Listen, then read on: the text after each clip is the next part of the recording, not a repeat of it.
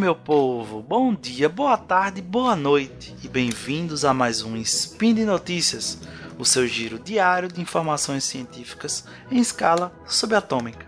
Meu nome é Pedro Ivo, ou aproximadamente 3,14, e hoje, dia 25 Borean do calendário Decatrian, ou dia 23 de fevereiro do calendário que só o Tarek respeita, falaremos sobre literatura e tecnologia. E no programa de hoje, o que os engenheiros podem aprender com Frankenstein de Mary Shelley e o que o Conde de Monte Cristo pode nos ensinar sobre segurança da informação. Speed Notícias.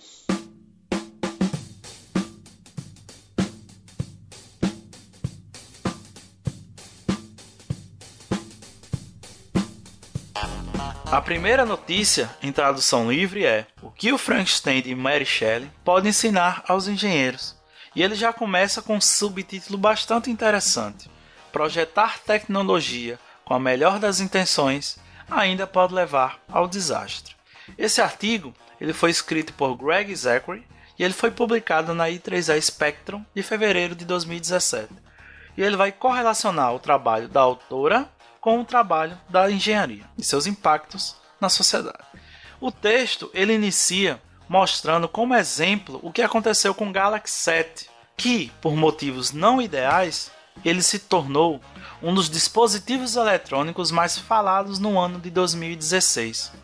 Pelo simples fato que ele saiu da fábrica sem os devidos testes, ou os testes que foram realizados na fábrica não foram suficientes para detectar o problema de isolamento da bateria, ocasionando queimas, explosões, pessoas feridas.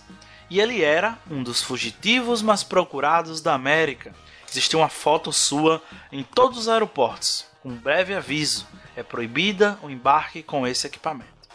A Samsung oficialmente ela nunca informou o real problema que ocorreu, cabendo a laboratórios independentes encontrar falha e apresentá-las. O mistério envolvido nessa maravilha da engenharia que deu errado pode ser correlacionado com Frankenstein, o famoso romance de 1818, que foi escrito pela autora inglesa Mary Shelley. Algumas pessoas consideram como a primeira obra de ficção científica moderna. Para quem não leu, nunca assistiu, o livro ele trata da história de Victor Frankenstein e a sua criação. Victor era um estudante de ciências naturais e ele ficou obcecado com o estudo da criação. Ele queria entender como aquilo funcionava. Então, ele decidiu construir uma criatura composta por partes humanas costuradas. Num fatídico dia de chuva, ele desenvolveu uma estrutura que era capaz de captar raios e, com a magia da eletricidade, ele dá vida à sua criatura. Nesse momento, eu só consigo lembrar da célebre cena do filme de 1931. Após a criatura tomar vida, o Dr. Frank ele começa a esbravejar: It's alive, it's alive, it's alive. E o livro, como também o filme, né, eles vão relatar o que aconteceu com o doutor, o seu arrependimento, o que aconteceu com a criatura, o que aconteceu com essa criatura na sociedade e os impactos que isso trouxe à sociedade. Mary ela não era letrada em conhecimentos na área da eletricidade ou da biomedicina, mas ela percebeu os riscos que esses conhecimentos escondidos podiam trazer. Nós, engenheiros, cientistas da computação, biomédicos, médicos, ainda não conseguimos projetar e criar monstros vivos, mas a gente já consegue criar dispositivos que possuem qualidades dos seres vivos. Quem nunca recebeu aquele e-mail de um bot e achou que era aquela sua prima que estava mandando as fotos do churrasco do fim de semana? Ou escutou um discurso com a voz da moça do Google e achou que era uma pessoa real? Os sistemas modernos, sistemas digitais, eles não possuem literalmente olhos e ouvidos, mas em muitos casos eles detêm o poder da vida e da morte. Muitos dos procedimentos cirúrgicos dependem, por exemplo, da precisão e exatidão das medidas realizadas por diversos sensores. Nossos sistemas elétricos, sistemas de refrigeração e aquecimento, aviões, carros, eles não são monstros vivos, mas eles detêm o poder da vida. A cada dia, um novo fantasma do Frankenstein aparece. No romance, o químico Waldman ele avisa com, com cuidado que os tecnólogos, aqueles que têm o conhecimento da tecnologia, podiam adquirir novos e quase limitados poderes, podendo controlar trovões no céu, imitar terremotos e até zombar do mundo invisível com suas próprias sombras. Se analisarmos hoje em dia, os engenheiros podem criar vários Frankensteins involuntariamente. E o que pode se fazer para reduzir ou até eliminar essa nova criação? Como comemoração do centésimo aniversário, foi, foi feita uma nova edição do livro, revisitada pelo MIT, onde, além do livro, tem várias anotações para cientistas e engenheiros, certo? Nesse texto, nessa matéria, ele cita três itens que podem reduzir ou eliminar essas criações. O primeiro, resistir à tentação de prosseguir em projetos simplesmente porque os projetos são bonitos ou muito legais. A engenharia criativa muitas vezes inspira sentimentos de admiração, e a admiração pode obscurecer ou até apagar a consciência do projeto. Quando a euforia reina, pare e respire. Em segundo, os tecnólogos fazem melhores coisas quando tentam resolver problemas de pessoas e problemas do planeta. Prosseguir sem levar em conta a utilidade pode trazer uma explosão imprevista. E para finalizar, os engenheiros eles devem agir como se a criação fosse uma responsabilidade compartilhada, porque seu conhecimento, pelo menos em parte, vem de outros, e os efeitos de seu trabalho inevitavelmente se estendem além de si mesmos. E vocês acrescentariam mais alguma dica para reduzir essa criação? Ou como a própria Mary Shelley escreveu na introdução da edição revisada de 1831 não consiste na criação fora do vazio, e sim na criação fora do caos. A segunda notícia, ela foi publicada em janeiro de 2018 por David Grier e ela tem como título O que o Conde de Monte Cristo pode nos ensinar sobre segurança da informação. Essa notícia para mim ela foi um clickbait porque eu li e reli esse livro várias vezes, principalmente na minha adolescência. Eu acho que ele só perde para o Pequeno Príncipe, que eu leio a cada seis meses. E é bem interessante, porque segundo a ideia da primeira notícia, ela correlaciona eventos modernos com um livro bastante antigo quando se fala em tecnologia. Mas o que que um romance francês de 174 anos pode nos dizer sobre segurança da informação? muita, mas muita coisa mesmo. O Conde de Monte Cristo, de Alexandre Dumas, ele foi publicado em 1844.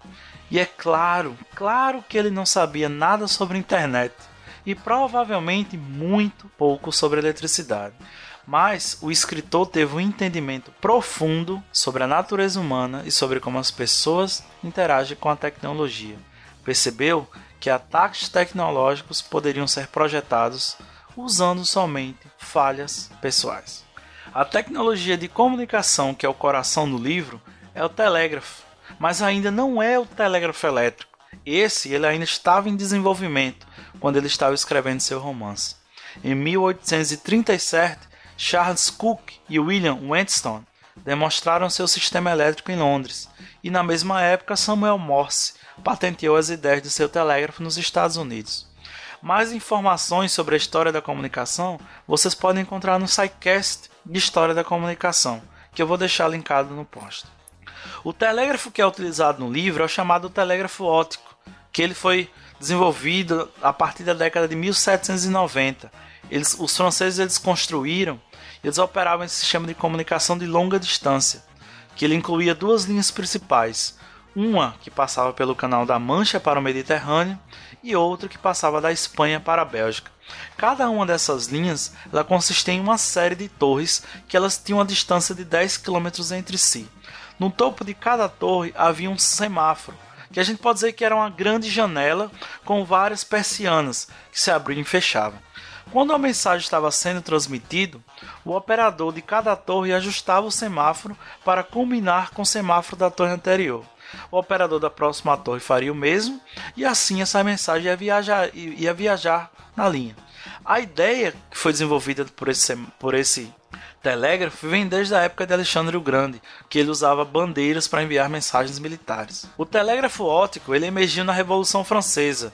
Chappé, que foi o inventor, começou suas experiências no telégrafo logo após o início da revolta, e, essa, e a Bastilha caiu em 1789. Após as execuções de Luís XVI e Maria Antonieta, em 1793, o governo revolucionário decidiu que precisava de uma rede de comunicação nacional sob seu controle.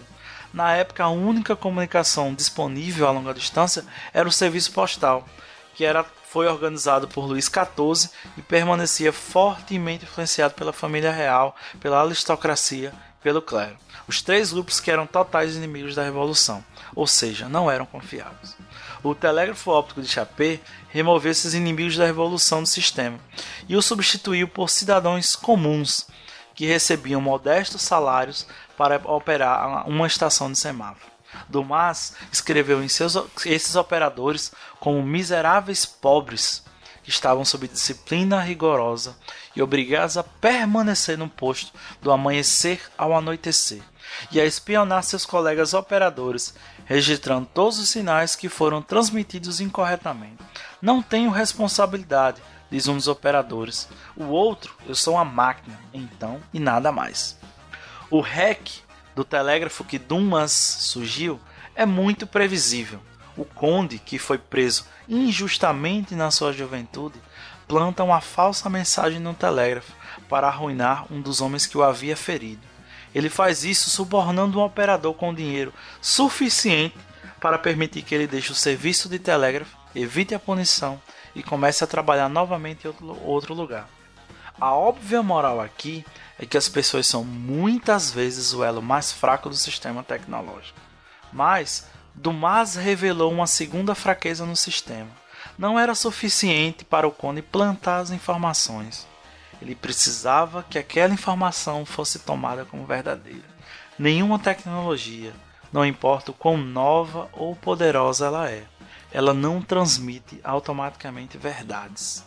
Os destinatários sempre vão criticar e avaliar qualquer informação que seja colocada em suas mãos. Para enfatizar esse ponto, Dumas encheu o livro de personagens que desconfiam do telégrafo. Diante desse problema, ele tenta tornar sua informação crível. Ele sabe que a esposa da vítima é amiga de um secretário do governo e que esse secretário sempre tem acesso direto às mensagens do telégrafo. Ele procura uma maneira de convencer o secretário. Dinheiro não é suficiente. Então ele começa a investigar a vida dele e encontra uma falha de personalidade. E aí, a partir disso, ele consegue convencer, por meio de chantagem, o secretário a passar a informação como se fosse verdadeira. Assim, as antigas tecnologias podem ensinar lições universais em termos simples e rígidos. A fraqueza do telégrafo francês não era única. Todos os sistemas de comunicação contam com seus funcionários que devem se submeter às regras operacionais e disciplina organizacional, e que são susceptíveis à influência externa. Como o conto de Dumas sugere, esses sistemas também são vulneráveis a risco de segurança, que estão bem fora da equipe operacional. Os leitores do Conde de Monte Cristo, como eu também, identificam ele como um herói, um homem que finalmente obtém tudo o que ele quer: riqueza, conhecimento e vingança contra seus perseguidores. Mas, do mais, sugere que nós, os leitores, não seremos o herói da história. Talvez sejamos o operador que sucumbe ao suborno ou ao secretário que está disposto a minar o telégrafo. As fraquezas técnicas podem ser encontradas e retiradas do sistema, mas muitas vezes a maior fraqueza é encontrada nas pessoas que as operam e usam. Então é isso. E por hoje é só. Espero que vocês, como eu, ainda acreditem na humanidade, apesar de tudo. Lembro que todos os links comentados estão no post.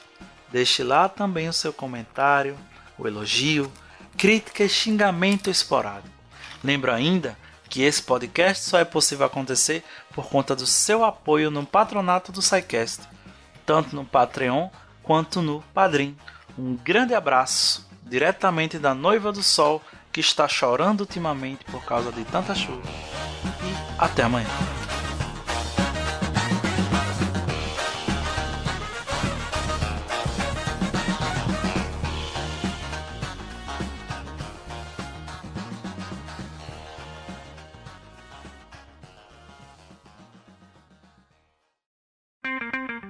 Edição por Felipe Reis.